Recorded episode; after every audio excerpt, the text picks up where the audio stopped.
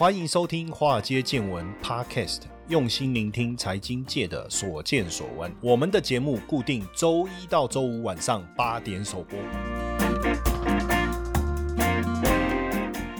股票市场千奇百怪，见怪不怪。大家好，我是古怪教授谢承彦。哦呀，这个对加密货币市场来讲是非常重要的一个讯息呀。瑞波币啊，在诉讼当中啊，跟美国证券交易委员会的诉讼哈，因为 SEC 美国证券交易委员会简称 SEC 哈，英文简称 SEC。那它针对这个瑞波币就 XRP 瑞波币 XRP 这个代币啊，叫 token 哈 token 是不是属于证券？哦，就是它属属不属于 security 有价证券的？那如果是或不是，当然对整个加密货币产业后续的一个发展影响非常非常的大。那美国的这个 Torres 法官做出的简易判决，哈，说瑞波透过交易所贩售 SRP 的行为并不构成证券，也就是说，这个等于简单来讲，白话文来讲，就 SRP 不是证券。那如果透过交易，要透过交易所，哈。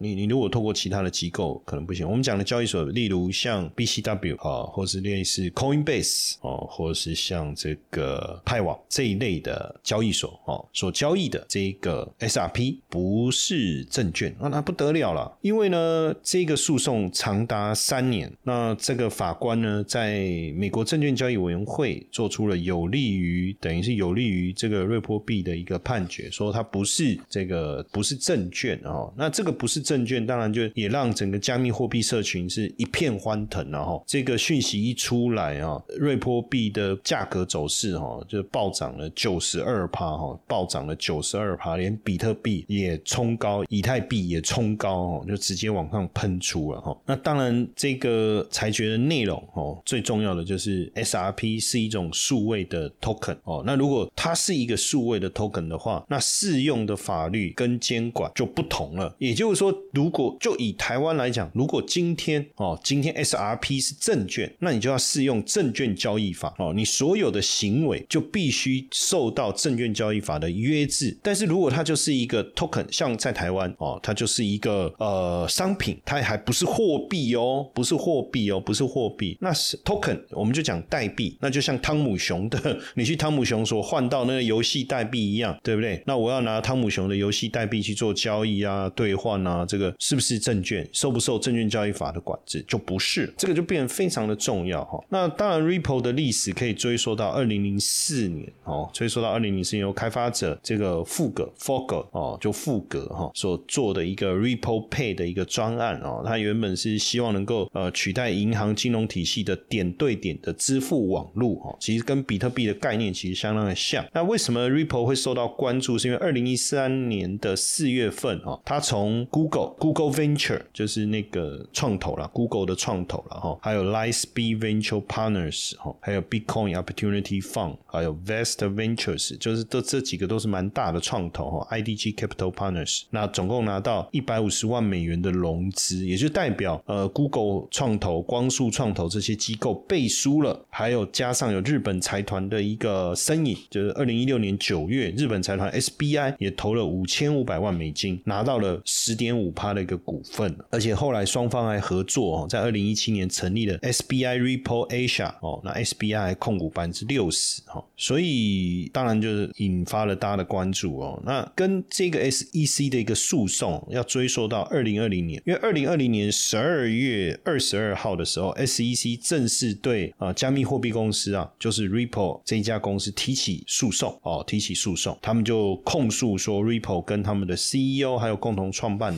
哦，那认为说他们没有经过注册的数位资产证券发行筹资了十三亿美金，哦，违反了证券交易法等等了哈，就是说他们认为他们所发行的东西是证券，简单来讲，然后你透过证券的发行筹集到了资金，所以这个是呃违反相关的法规的哈。那当然经过了三年，大家的重点就是 SRP 到底是不是证券？那如果不是，哇，那不得了哈。那你知道这个这个案件哦，实际上实际上。大部分的案件哦，其实进入到了法院的系统里面哦，可能有百分之十是无法审理，所以法官会跟律师施压说，要不要和解，不要审理啦。啊，那么多案件，那整个司法系统会崩溃啊！哦，但是呢，Ripple 呢？他就坚持不和解，我觉得很重要，因为你一旦和解，就就表示你承认这是 SRP 是证券的嘛。那那后面就没搞头了，对不对？就坚持不和解，哈，坚持不和解，哈。那不和解，当当然也看到了整个加密货币产业，大家就开始战战兢兢嘛，哦，因为后续两个最大的加密货币平台也被 SEC 给起诉，其中这个币安哦，SEC 对币安的诉讼档案中就提到哦，BNB 啦，SOL 啦，哦，AT Atom 啦，哦，Send 啦，Mana 啦哦。AXS 啊，这些啊，这些主流加密货币应该被划定为证券。并纳入 SEC 监管范围。好，所以 SRP 这个诉讼案件，当然这个结果出来以后，这个确实会对加密货币市场带来非常大的一个兴奋。为什么？因为那这样子，呃，六月这个之前，应该说之前这个 SEC 对币安的诉讼所提到的这些应该被纳入证券纳管哦监管范围的这些加密货币，诶，有可能就不不可能就不会发生了嘛，对不对？那这变得非常非常的重要哈，变得非常非常的重要。这确实哦。是一个非常令人呃兴奋的一个结果哦，非常令人兴奋的一个结果。那当然，另一层面哦，其实还没整个，我想还没有结束啊。但是这一次诉讼的结果，确实对加密货币的监管的改革，当然也带来划时代的意义。不代表就当然第一个就是说它不是证券，但是呃，你未来要怎么监管它哦？就以目前以台湾来讲，加密货币到底合不合法？我们并没有在台湾的法规并没有说它是非法的，但是也不把它视为是证券。那你要交易。你要买卖，你你还是得去呃遵守这个所得税的规范，还有洗钱防治法哦，这两个就变得非常的重要哦，非常重要。当然，这对于对于一些喜欢对加密货币市场特别关注的人来讲，这也是一个非常值得去思考、值得去关注的一个议题了哈。那最近呢，美国的传统金融巨头，包含贝莱德、包含富达哈，接续的向美国证券交易委员会 SEC 提交了比特币现货 ETF 的申请哦，这是一个非。非常重要，代表加密货币跟现货市场，或是跟我们的传统的金融环境的一个结合。因为你申请了比特币的现货，一什么叫现货？比特币不是看不到吗？至少我们讲美元，你还可以换成现钞。那比特币就是一个数位存在的东西，但是基本上本尊我们就叫现货了哈。那你比特币的衍生是它从现货衍生出来就是期货啦，哦，选择权啊，这个叫衍生性商品，或是我们叫做合约，还有一种叫做合约，就是我们的交易并没有。真正涉及到你在你的热钱包也好、冷钱包也好里面的比特币，纯粹的我们是就价格的部分来去做一个对赌的协议，这种也叫合约。那我们现在讲的这个叫现货的 ETF，也代表说，假设它发行了呃一千万美元的 ETF，它就必须真实的去持有一千万美元价值一千万美元的比特币，这个就叫现货的 ETF 了。那目前芝加哥期权交易所也申请上架五种比特币现货 ETF，上架了五种。那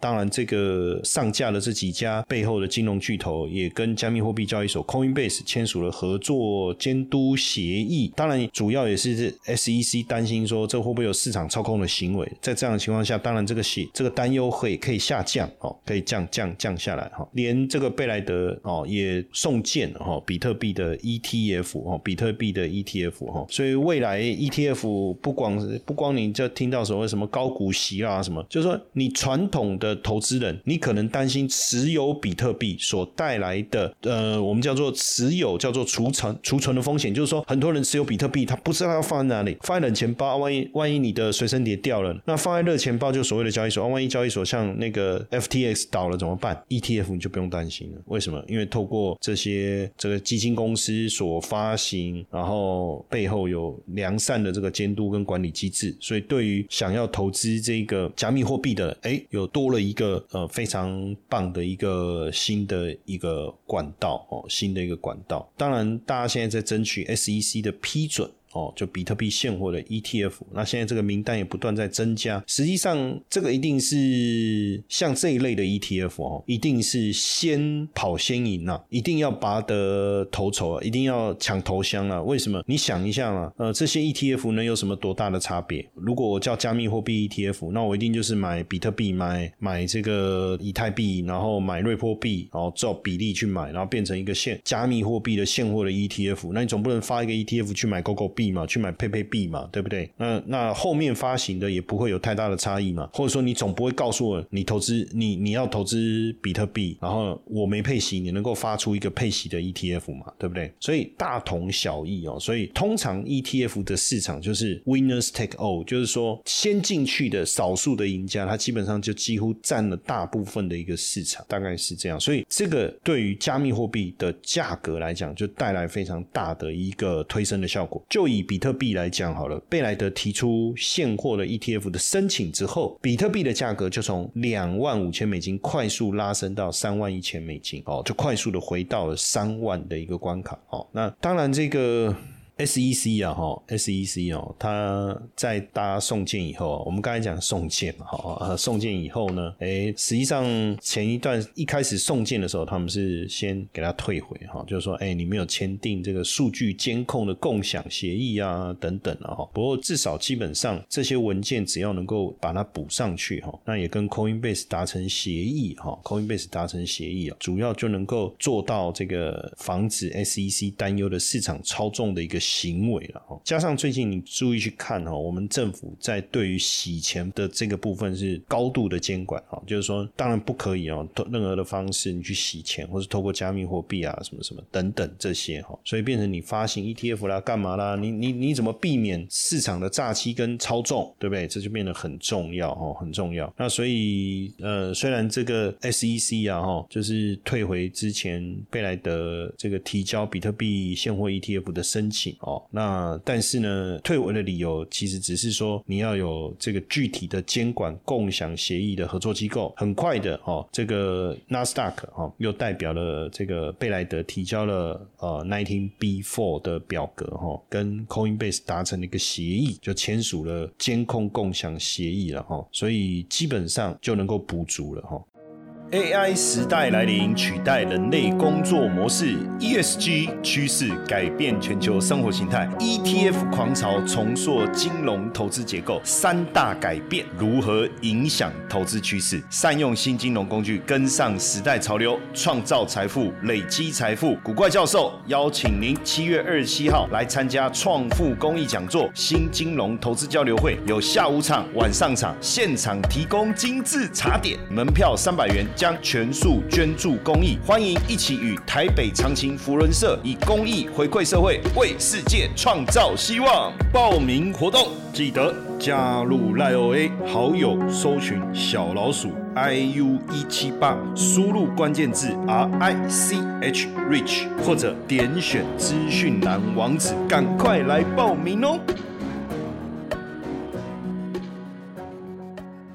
那这当中实际上富达了，Investco 啦，哈，Van Eck 啦，哈，Wisdom Tree 啊，哈，Be Wise 还是 Ark Invest 有方舟哦，他们也有也都提出了这个比特币 ETF 的申请，也同样被退回哈。当然，大家就开始陆续申请更新他的申请文件哦。实际上退回不是说这个东西我不认同，不是，而是说你你你要怎么样去防止这个市场操纵的行为。当然，监控的部分透过跟这个 Coinbase 的一些合作的协。协议，所以这个也让整个市场重新又带动起来哦，重新带动了起来，包括加密货币市场，包括交易所等等哦。实际上，大家又有更多的一个希望哦。当然，在这当中，我们也特别在意的是方舟，因为 K C 物也一直非常看好加密比特币嘛哈。嗯，女股神 K C 物旗下的资产管理公司方舟基金啊，Ark Investment Management 啊，它也是第一家获批比特币现货 ETF 的潜在公司了哈。当然，我们刚才提到贝莱德，提到富达哈。但是大家都一都希望能够抢头香哦，可见可见哦，可见对于这个比特币未来的供应，如果说 ETF，你你去想一件事情就好了哈，ETF 真的发行了，那在传统市场当中，这些股票交易者哦，或是基金投资人，他有没有可能去投资这个 ETF？投资这种 ETF 的人，会是原本比特币的投资人，还是传统金融市场的投资人？你去想这件事情。那如果我本来就我本来就在投资比特币啊，我也习惯在各个这些不管是币安也好哦，你想 Coinbase 开户啊，这些都有派网啊，我们开户啊，然后拥有比特币，这个对我来讲，像像我自己本身就有加密货币交易所，那我干嘛要再去买比特币的 ETF？我不是脱了裤子放屁吗？就多此一举。可是对于就是说对加密货币，比如说像巴菲特，呃，加密货币这什么东西？狗币、比特币，哦，没有意义。但是搞不好哪一天他去买这个 ETF，也 不一定啊。这我自己随便乱讲。就是说，传统金融市场投资股票的这一群人，投资基金的这一群人，如果他也想要投资加密货币，他可能就开始从这个方式来投入。那就像我刚才讲的，这些 ETF，它都必须真实的去持有这些比特币。比特币从哪里来？所以需求攀升的结果，供应会不足，价格就会往上攀高。哦，所以未来还别忘哦，我们还讲到明年哦，比特币奖励分拆的这件事情将会引爆这个比特币价格的上涨哦。所以你看哦，不管是方舟也好，不管是富达、贝莱德也好，为什么要在现在这个时间点提出现货比特币 ETF 的申请？原因很简单，他们要赶上接下来一波比特币的大多头。所有的 ETF 也好，基金的募集也好，在空头市场绝对没有办法引发投资人的兴趣。虽然我们都认为逢低买进才是对的，所以只有在多头市场，在市场这个话题最狂热的时候，才能够找到更多的投资人愿意来投资。但是你不可能在比特币大涨的时候，你才来募集，你才来申请，因为毕竟啊，比特币的 ETF 算是首发，首发就是第一次大家在做这件事情，有很多东西没没嘎嘎还要去抓，所以现在提早，那也许在九月，也许在年底，他们拿到了这个 license 可以发行 ETF 的时候，是不是刚好顺着加密货币市场开始上升的这个过程，就很好募集？那募集募集到了资金，又要真的去购买这些比特币的时候，请问一下，比特币怎么买？有这么多吗？现在再去挖矿来得及吗？当然来不及啊！所以手上握有比特币的这些人，当然就可以坐地起价。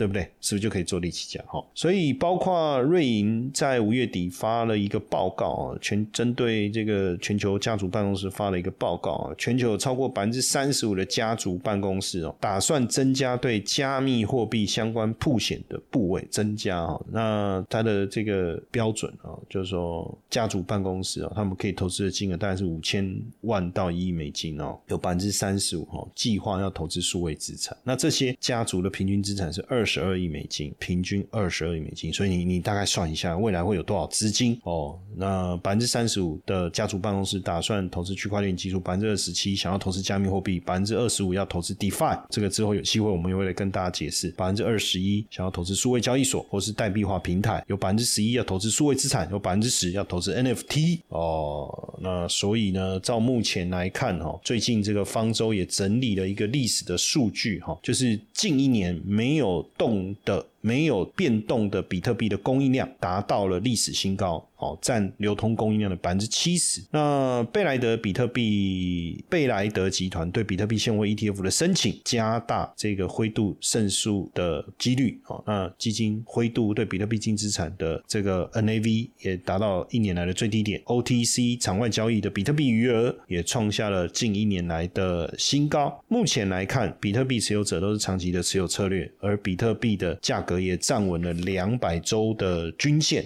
两百周哦，一年是五十二，算五十二周，大概是四年了哦，四年线。那所以呢，大家都在压住哦，压住这个资产规模超过九兆美元的贝莱德哦，向 SEC 提交了这个申请，一旦顺利过关哦，那对整个加密货币市场一定是大利多，一定是大利多哦。那这个 Big Wise 也预言哦，先上市的人绝对会一家独大，所以现在不止贝莱德哦，方舟、富达，大家都在拼哦。那之后肯定预计会有估计的哈，估计三十兆美元会流到市场上来。所以贝莱德的 CEO 现在也喊出说，比特币是国际资产哦。那现货的 ETF 可以降低我们投资加密货币的一个门槛，未来它就是以所谓的数位黄金哦，数位黄金。所以我们也也鼓励大家哈，从之前我就一直鼓励大家投资股票，投资股票。是是一个没有错哦，投资 ETF、投资基金都属于资产。产配置的一环，但也没有必要哦拒新金融于门外。我所谓的新金融，当然就是加密货币，加密货币包含 ETF 哦，都算了哈，都算。那所以呃，如果你听完哦这个内容，你觉得哦真的也想要好好来了解一下哈，那甚至加密货币市场融入 AI 人工智能的这个交易的一个机制，那会其实更更吸引人了哈。那大家也可以呃来参加创富公益讲座哈，加入这个 Line 小老鼠